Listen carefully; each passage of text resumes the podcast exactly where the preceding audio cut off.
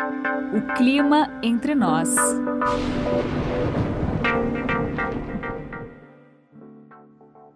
O verão 2020-2021 começa no dia 21 de dezembro de 2020, às 7 horas e 2 minutos, pelo horário de Brasília, e se estende até o dia 20 de março de 2021, às 6h38, também pelo horário de Brasília. Nós vamos então passar no dia 21 de dezembro pelo solstício de verão no hemisfério sul e o solstício de inverno no hemisfério norte. O verão ele é caracterizado por bastante chuva na maior parte do Brasil. É a estação onde mais chove em praticamente todo o Brasil. A chuva do verão é extremamente importante, não só para a agricultura, mas também para sustentação de uma parte da nossa matriz energética, né, da a energia produzida por hidrelétricas e também da renovação dos mananciais para abastecimento das cidades. Aqui comigo eu tenho hoje novamente o Felipe Pungirum, que vai conversar então com a gente sobre a, a previsão climática da Climatempo para o verão 2020-2021 e nós vamos fazer isso então para cada região do país separadamente. Felipe, obrigada pela sua disponibilidade. Eu queria que, para a gente começar, uh, você comentasse um pouquinho uh, sobre quais as diferenças que a gente vai ter entre o, as condições assim atmosféricas oceânicas, né, entre o verão 2020 2021, que a gente já tem aí uma laninha atuando, né, e o verão ah, 2019 2020, que nós tivemos aí vários eventos de zona de convergência do Atlântico Sul. Olá, Jô. Olá a todos os ouvintes. É sempre muito bom, sempre um prazer fazer parte desse podcast e gravar esse podcast aqui contigo, Jô. Uma grande honra para mim. É, e comentando né, sobre a nossa primeira pergunta, as principais diferenças entre o ano passado e esse ano. Bem, Primeiro, eu posso salientar as condições do nosso Atlântico Sudoeste, né? A água do Atlântico que nos banha aqui, que banha o Brasil. É, no ano passado, nós tínhamos uma configuração de águas mais frias entre a região Nordeste e a região Sul, né? Passando pela região Sudeste. Aqui toda a nossa costa praticamente estava mais fria. E isso que, por um lado, ali na primavera, desfavorecia o avanço das primeiras frentes frias durante o verão, né, durante o período úmido, por um lado, fez com que a chuva atrasasse no ano passado, como atrasou esse ano. Depois disso, essas águas mais frias, elas criaram um contraste com um continente relativamente mais quente e por isso mais umidade entrou no continente. Né? Nós temos os ventos é, fluindo em direção sempre ao gradiente de temperatura, então ele vai da região mais fria para a região mais quente e isso fez com que o ar relativamente mais quente sobre o continente ficasse menos denso, mais favorável àquelas chuvas de verão, chuva convectiva. E toda essa chuva, todo esse ar que converge na baixa atmosfera para formar essa chuva, ele tem que divergir na alta atmosfera e isso acaba potencializando a alta da Bolívia, que é um sistema muito importante durante o verão e que favorece, né, a alta da Bolívia é fundamental para a qualidade de chuvas do sudeste do país, por exemplo, de grande parte do centro-oeste também, porque é justamente ela um dos mecanismos necessários para a formação de zacas de convergências de umidade, grandes corredores de umidade durante o verão. E esse ano, Felipe, quais são as condições gerais que nós vamos encontrar no verão 2020-2021? Eu queria que você comentasse um pouquinho sobre as condições oceânicas no Atlântico Sul em relação à temperatura, né? E como é que isso, como é que está esse acoplamento uh, com a laninha que já está em curso? Como é que isso uh, uh, vai ser determinante para o clima no verão no Brasil? Perfeitamente, Jô. Estamos com uma laninha, né? Isso é consenso científico no mundo inteiro, não há discussões quanto a isso. Mas, apesar dessa laninha, não serão os efeitos clássicos que iremos sentir durante o nosso verão. É, por exemplo, né, eu posso destacar aqui outros fenômenos terão mais impacto sobre, sobre a nossa atmosfera do que a laninha propriamente dita. E por isso, inclusive, a gente espera um comportamento contrário do que o comportamento clássico da laninha, né? A laninha, só relembrando aqui o ouvinte, ela favorece as chuvas no centro-norte do país, na região norte, na região nordeste, e desfavorece a chuva no sul do país. E o que a gente espera para esse verão é justamente o contrário. É um comportamento mais positivo no sul do país e até com chuvas abaixo da média na região norte e na região nordeste. Só relembrando né, que o que aconteceu no ano passado foi exatamente o contrário. Nós tivemos muitas chuvas no nordeste, no norte, até no sudeste, e poucas chuvas no sul, inclusive uma, uma configuração que evoluiu para uma grande estiagem, né, uma estiagem histórica. E agora falando do Atlântico Sudoeste, né, como eu comentei na resposta da pergunta anterior, nós tínhamos no ano passado águas mais frias do que em comparação à média histórica no Atlântico, e isso favorecia né, a formação de zacas durante o verão. Neste ano, no início da primavera, nós até tínhamos um sinal de um resfriamento aqui no Atlântico Sudoeste, que nos levaria para condições bem parecidas, mas esse resfriamento logo se tornou um grande aquecimento. E por isso, né, a configuração hoje do Atlântico Sudoeste ela é favorável ao avanço de frentes frias é, até a região sul do país, chegando em parte da região sudeste. Ela é favorável, inclusive, que o jato de baixos níveis que, que flui lá da, da Amazônia em direção à região sul, né, escoando a leste dos Andes, levando umidade para a região sul, seja bastante ativo e, e, ele não é tão favorável à formação de, de zacas como foi no ano passado. Isso quer dizer que nós não teremos zacas esse ano? Não. Zacas é um fenômeno natural do período úmido, mas as condições no ano passado estavam mais favoráveis à ocorrência desse sistema do que as desse ano, deste ano, deste verão. Ok. Uh, Felipe, vamos, vamos passar para a previsão é, regionalizada, né? E a gente vai falando então para cada região uh, o tipo de, de condição oceânica, atmosférica que deve influenciar mais uh, cada região e a previsão em si. Né? Bom, no, na região sul do Brasil, nós temos um problema bastante sério, que é uma situação de seca que já se prolonga desde o verão passado, né? a, a falta de chuva sincrônica em toda a região sul do Brasil, até com alguns temporais eventuais, né? mas a deficiência de chuva é grande na região. Nós sabemos que uh, nós temos uma laninha e agora uh, nós temos também esse Atlântico aqui perto da costa da região sul, mais aquecido. Né? Como isso influencia a, a, chuva na região sul nesse verão? Quais são as expectativas para o padrão de temperatura e padrão de chuva na região sul do Brasil durante o verão 2020 e 2021? Olha, as notícias para a região sul são boas em comparação né, a todo o observado ao longo do último período úmido, ao longo deste ano. A expectativa para a região sul é de chuvas acima da média de maneira geral para esses três meses de verão, né? Dezembro, janeiro, finalzinho de dezembro, janeiro, fevereiro e março. A expectativa é de chuvas acima da média, então para janeiro, por exemplo, a previsão é de chuvas acima da média em quase toda a região sul, com exceção ali do centro-sul do Rio Grande do Sul e do extremo oeste em que a chuva fica entre a média e abaixo da média.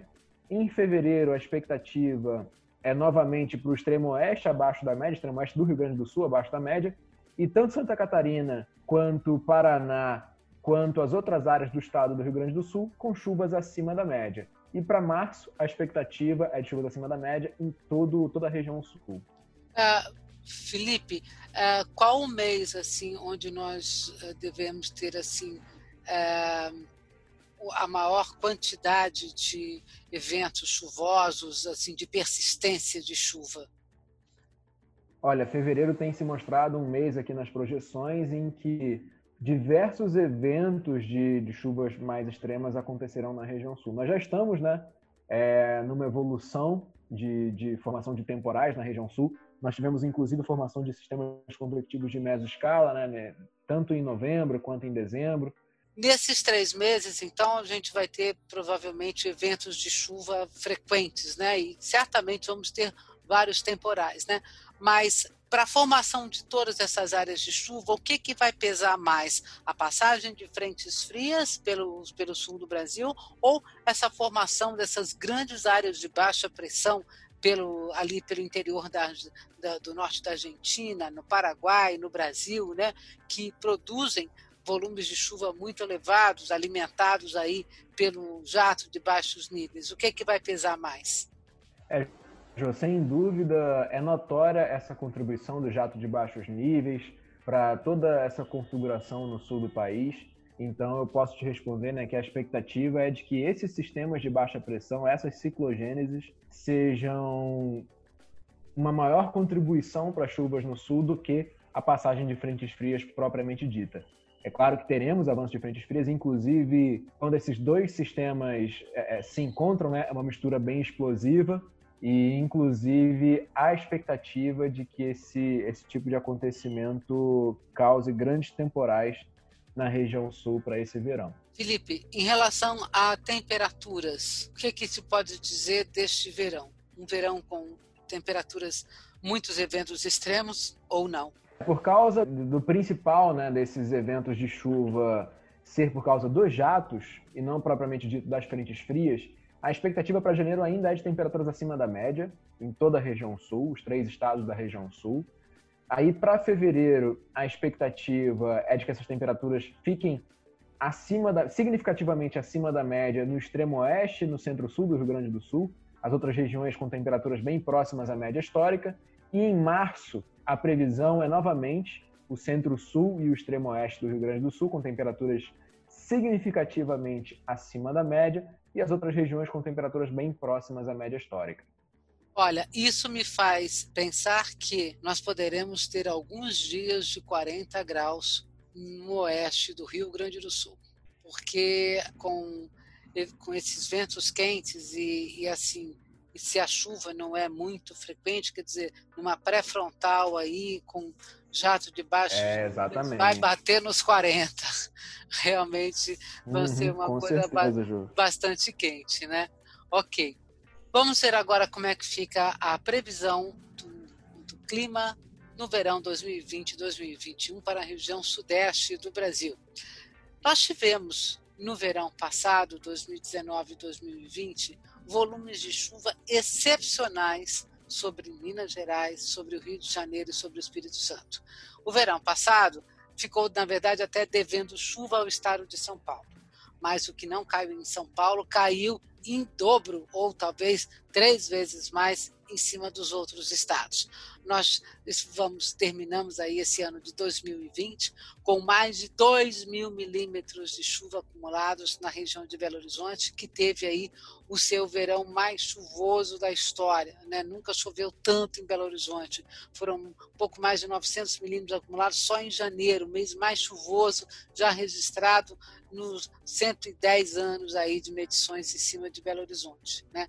Bom, é, nós tivemos aí alguns eventos de zacas e de convergências fortes de umidade no verão 2020, 2000, 2019 e 2020. Felipe, quais são as condições que a gente tem agora né, que devem predominar, que devem uh, uh, influenciar a região sudeste do Brasil? Essas convergências vão acontecer ainda? Tem passagem de frentes frias? Quais os principais sistemas que se espera que atuem sobre a região sudeste do Brasil durante o verão 2020-2021? A expectativa para esse verão 2020-2021 na região sudeste é avanço de frentes frias, pancadas de chuva típica de verão, né? Aquele dia ensolarado, que no final da tarde cai aquela pancada de chuva rápida e muitas vezes mal distribuída, mas que pode causar transtornos, né? Vir acompanhada de rajadas fortes de vento, descargas elétricas atmosféricas e, sem sombra de dúvida, de convergência de umidade, de grandes corredores de umidade que fazem com que a umidade que vem lá do norte do país escoe em direção à região sudeste. Mas, pelas configurações oceânicas que temos aqui no Atlântico Sudoeste, a previsão é de que a maior parte dessa chuva se concentre no estado de São Paulo, no estado do Rio de Janeiro, no sul de Minas e na região do Triângulo Mineiro. O Espírito Santo, a região ali centro-norte de Minas Gerais, né? É, norte de Minas, Vale do Rio Doce, Vale de Jequitinhonha, Vale do Mucuri, essas regiões, até um pouco ali da Zona da Mata também fica na transição, mas essas regiões com previsão de chuvas abaixo da média no verão 2020. E principalmente o que mais veremos nesse verão é a, a convergência de umidade sobre essas áreas mais do sul de Minas e, e o estado Rio, do Rio de Janeiro e o avanço, sim, de frentes frias é, ao longo dessa, dessa estação mais chuvosa. Quais as capitais que devem passar um verão com mais ou menos chuva do que a média? Em relação às capitais, São Paulo, Rio de Janeiro com chuvas acima da média no verão e Belo Horizonte e Vitória com chuvas abaixo da média. Quanto a temperaturas, a expectativa é de temperaturas acima da média, tanto em São Paulo, quanto no Rio de Janeiro, quanto em Belo Horizonte e também em Vitória ao longo do verão. Em relação aos meses, a gente tem janeiro, fevereiro e março. Pelo visto, o mês de janeiro ele vai ter essa essa diferença muito grande na área de concentração de chuva, né? Então é São Paulo, centro-sul de Minas, o Rio de Janeiro, o Triângulo. Essa chuva vai ser, vai ficar um pouco mais bem distribuída em fevereiro ou em março. Como é que fica a previsão para fevereiro e março na região sudeste? Em fevereiro, a, a previsão é um comportamento bem parecido com o de janeiro, né? A expectativa é ainda de chuvas acima da média no estado de São Paulo, no centro-sul fluminense, incluindo ali a capital, e também nas áreas do estado de Minas que fazem divisa com o estado de São Paulo e, e com o centro-sul fluminense, né? Uma porção ali do, do sul de Minas e uma porção do Triângulo Mineiro. O Espírito Santo, o norte de Minas permanecem com chuvas abaixo da média, mas agora em fevereiro, o centro-norte fluminense e a maior parte do estado de Minas agora também abaixo da média. E para março, a previsão é, em relação à média, um aumento de chuvas. Então temos, por exemplo, o Espírito Santo com chuvas acima da média, grande parte do estado de, de Minas Gerais com chuvas acima da média, né?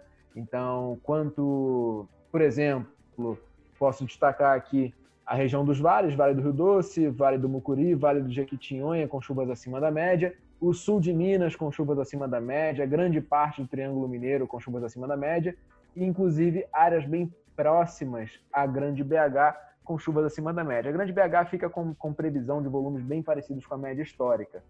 E ainda, né, o estado de São Paulo com chuvas acima da média, grande parte do estado. A exceção fica ali no extremo oeste do estado, em que a previsão é de chuvas mais próximas à média climatológica e o Rio de Janeiro com o centro-sul fluminense com chuvas acima da média, então regiões bem é, sensíveis, inclusive, a essa chuva, né? O sul fluminense, a região serrana, a, o Grande Rio, com projeção de chuvas significativamente acima da média. Uh, Felipe, obviamente que se esperam temporais nos quatro estados da região sudeste durante o verão. Uh, isso é absolutamente comum né, com ou sem frente fria, e aí nós estamos falando de acúmulo mesmo de energia, de calor, né, que acontece normalmente. Agora, ah, por essa previsão, então, ah, nós, nós não teremos a situação de chuva tão extremamente volumosa, né, e, e eventos tão severos de chuva como nós tivemos ah, o verão passado.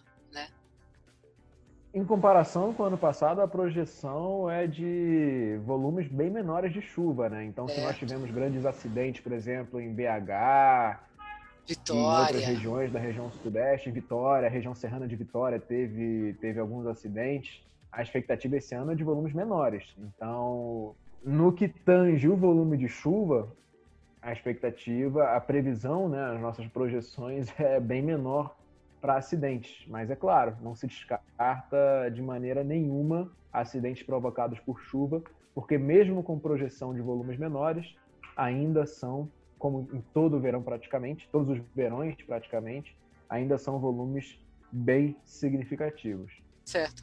Em relação à temperatura, assim, um calor, acho que dentro da normalidade, mas a expectativa de extremos, acho que não, né? Não, não tem nenhum motivo para ter extremos de temperatura, né?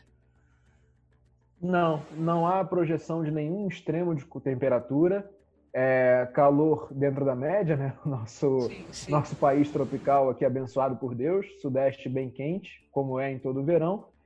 E em comparação com o ano passado, né? só lembrando aqui o ouvinte, O Sudeste, no ano passado, de maneira geral, teve temperaturas abaixo da média histórica. Né? Nós tivemos poucos episódios com 40 graus no, no, Rio de Janeiro, por exemplo. Aqui em São Paulo ficamos com temperaturas abaixo da média histórica, Vitória e BH também pelo excesso de chuvas. Então, em comparação com o ano passado, sentiremos mais calor. Mas um calor dentro da média, não há previsão de nenhum, nenhum forno mais ligado. Ok. Bom, vamos passar agora para a região centro-oeste.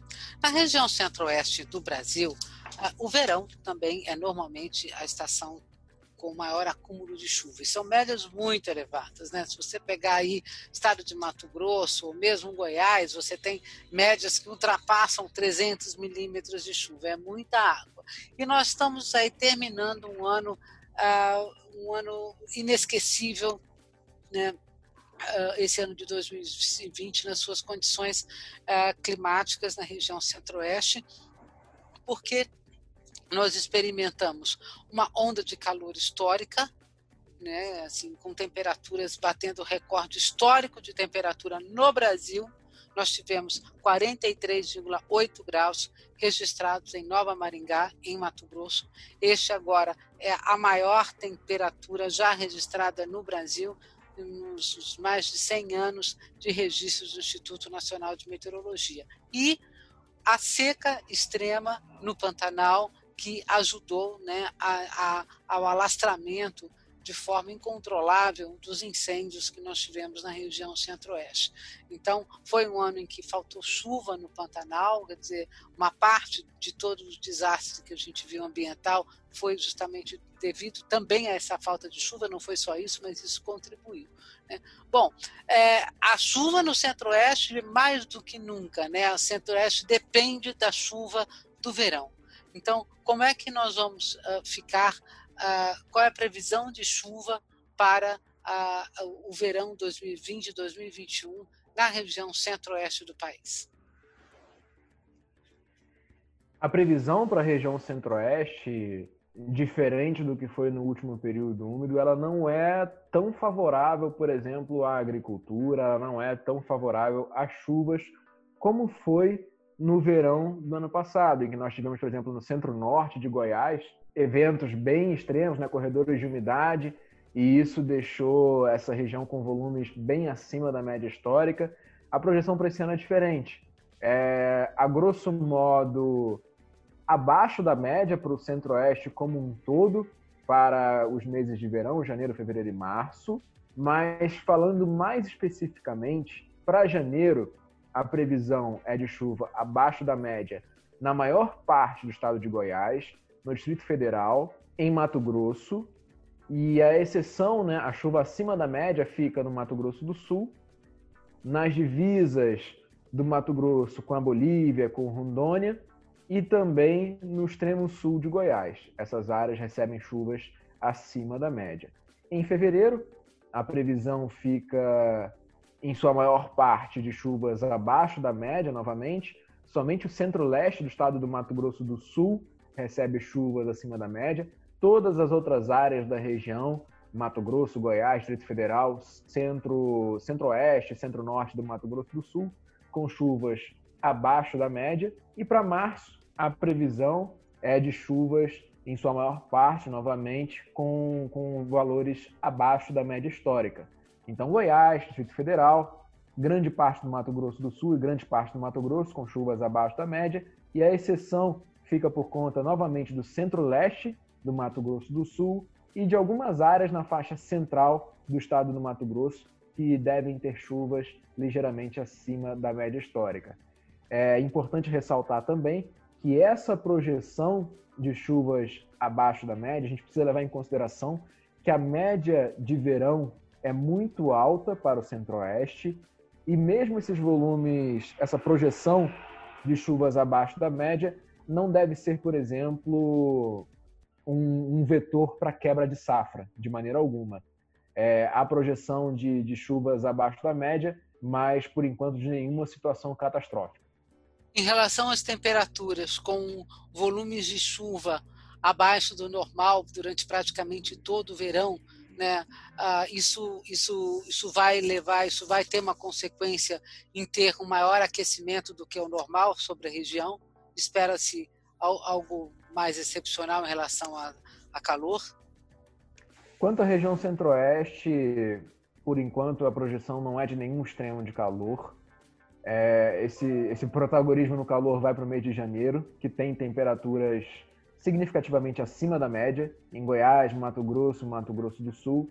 Mas para os outros meses, tanto fevereiro quanto março, a projeção é de temperaturas bem próximas à média histórica nos três estados da região. Algumas oscilações entre um ligeiramente abaixo e um ligeiramente acima, mas a grosso modo, para os três estados, a projeção é bem próxima à média climatológica, tanto em fevereiro quanto em março. Vamos passar agora para a região norte, Felipe.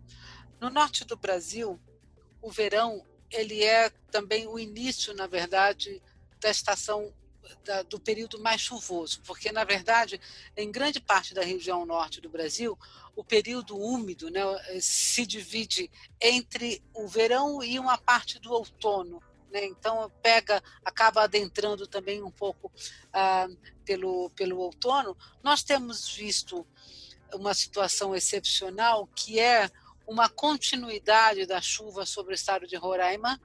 Né? Parece que não parou de chover, em Roraima vem tendo mais chuva do que o normal. E eu gostaria então que você é, contasse para a gente que tipo de influência esse fenômeno laninha que a gente ainda tem aí, moderado para forte no decorrer deste uh, verão, uh, vai ter sobre a região norte do Brasil. Antes de falar sobre a laninha e os seus efeitos para a região norte, eu queria ressaltar o dipolo positivo do Atlântico, que é quando as temperaturas do Atlântico Norte ficam mais quentes em relação às temperaturas do Atlântico Sul. E isso faz com que a zona de convergência intertropical, a ZCIT, fique posicionada ligeiramente a norte da sua posição histórica. Como ela é formada por um cinturão de nuvens convectivas, então ela fica sempre procurando a região mais quente, com mais calor, para se alimentar e provocar essas chuvas. Então, por isso, por todo esse aquecimento maior no Atlântico Centro-Norte, no Atlântico Norte, essa, essa zona de convergência ficou posicionada ao norte da sua posição histórica e causando mais chuvas em Roraima e no Amapá do que do que se espera nessa época do ano, né? Nessa época do ano, é, em comparação com o ano passado, por exemplo, a Zecid já tinha baixado mais, já tinha vindo mais para sul e causado mais chuva em áreas mais ao sul do que nesse, nesses estados propriamente ditos. E quanto à Laninha, a região norte é uma das únicas regiões em que se espera um comportamento típico de Laninha, né? ou seja, chuvas com uma qualidade bem interessante, né? chuvas acima da média na maior parte da região nesses três meses. Então, falando especificamente aqui de cada estado e de cada um dos meses. Em janeiro, por exemplo, a expectativa é de chuvas acima da média na maior parte do Amazonas, em Roraima, na Amapá, no centro-norte do Pará, e chuvas dentro da média histórica em Rondônia, no Acre, e chuvas abaixo da média histórica, e aí sim um estado que sofrerá com chuvas abaixo da média histórica em praticamente todo o verão, o Tocantins é, essa, essa área da região norte, né, o Tocantins, sofrerá com chuvas abaixo da média histórica em praticamente todo o verão. E a gente vai para fevereiro, a previsão é de chuvas ainda acima da média em grande parte do Amazonas e no centro-oeste do Pará, pegando ali também uma faixa centro-sul do Amapá, pegando uma porção também de Roraima e do Acre. Por enquanto, para Rondônia, para as outras áreas do Pará, incluindo a capital Belém, e para o Tocantins, a previsão é de chuvas abaixo da média histórica. E aí, avançando para o mês de março, a previsão é de que essas chuvas, em relação à média histórica, diminuam. Então, nós temos projeções mais próximas à média histórica em grande parte da região. E aí, grande parte do Amazonas bem próxima à média histórica, grande parte do Pará bem próxima à média histórica, mas alguns estados abaixo da média histórica. Né? O Tocantins, novamente, com chuvas abaixo da média histórica, Rondônia, o Acre e algumas áreas do Pará com chuvas novamente abaixo da média histórica. E destaco aqui o extremo noroeste do Pará e também o extremo nordeste do Pará. Ok, então nós temos aí um verão um pouquinho mais complexo, hein? com menos chuva aí do que de forma geral em muitas áreas né? da região ah, no, no, norte do Brasil. Né?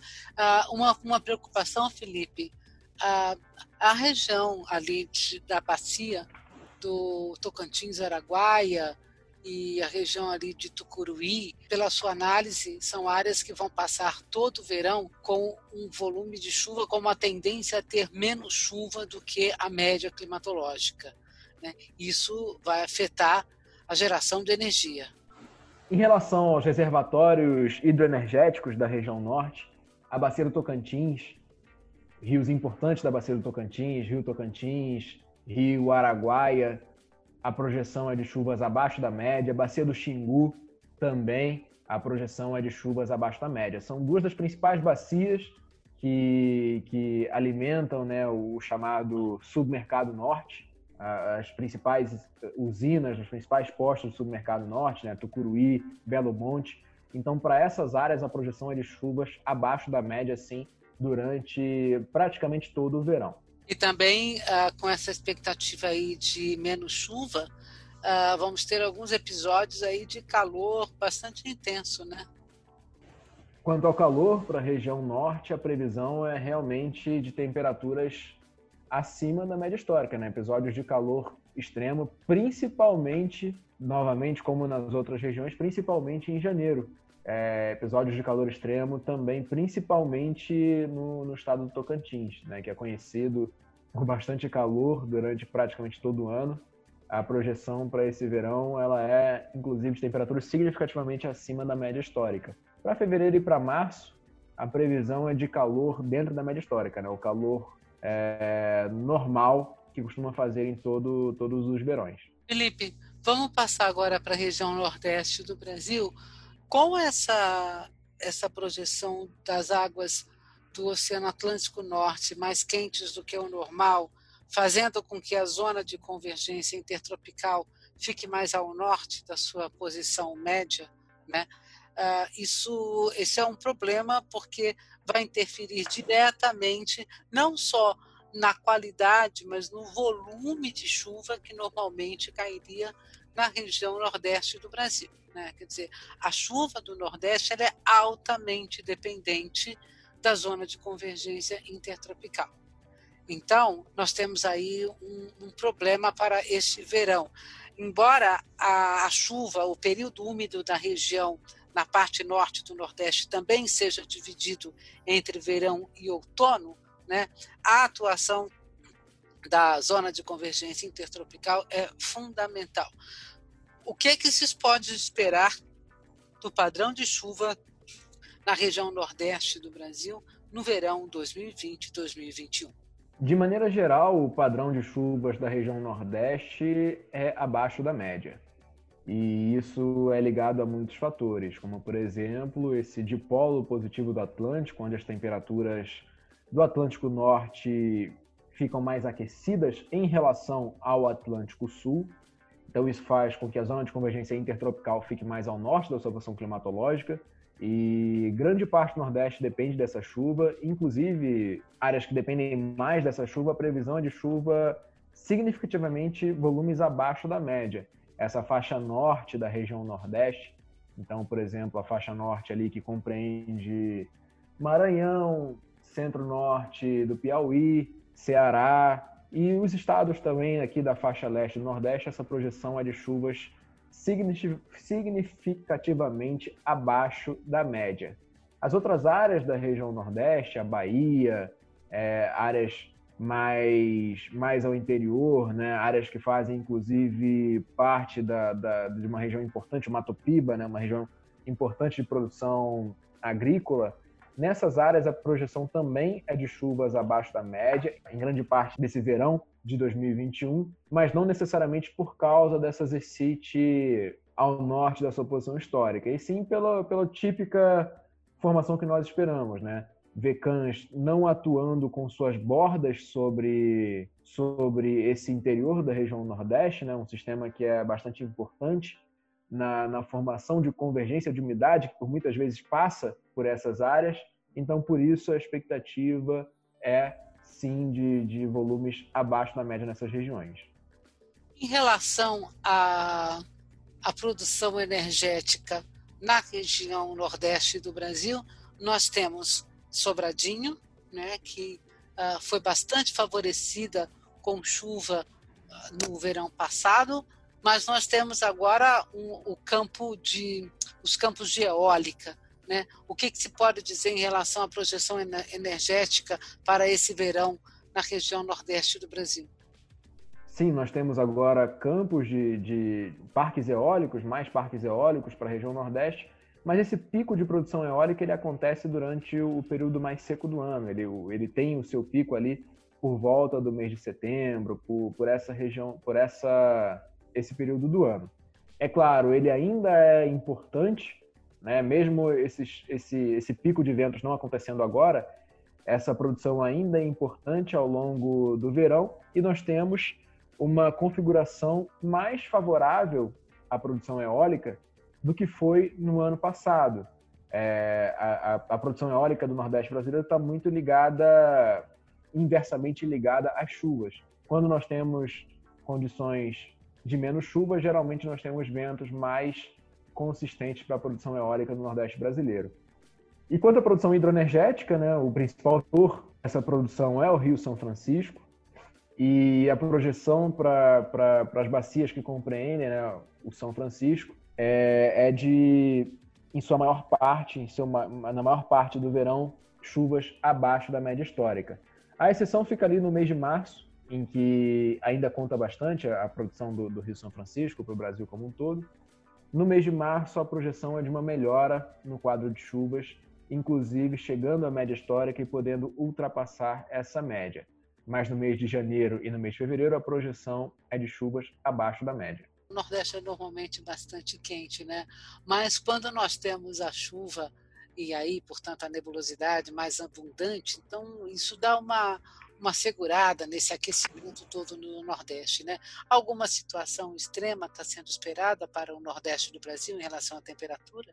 A temperatura da região Nordeste é bem sensível a quantidade de chuvas. Né? Quanto mais chuvas nós temos, mais nebulosidade e há um arrefecimento da atmosfera na região, nós temos temperaturas mais amenas. E, portanto, pela previsão de uma ausência de chuvas na maior parte do verão, a expectativa de temperaturas acima da média na maior parte desta estação. E o destaque vai para o sertão nordestino neste mês de janeiro, onde são esperadas, inclusive, temperaturas bem altas, né, são esperados eventos bem significativos de, de temperaturas altas. E pelo visto, então, vamos esperar aí, acho que talvez a grande vedete desse verão seja a volta da chuva sobre a região sul do Brasil e eu diria também uh, uma expectativa muito grande aí pela chuva em São Paulo, né? Porque faltou muita chuva no verão passado em São Paulo. Vamos acompanhar este verão, um verão com laninha, né? Uh, uma laninha que ainda está moderada a forte, né? Felipe, eu agradeço muito a sua participação e agora deixo aí um espaço para as suas últimas palavras.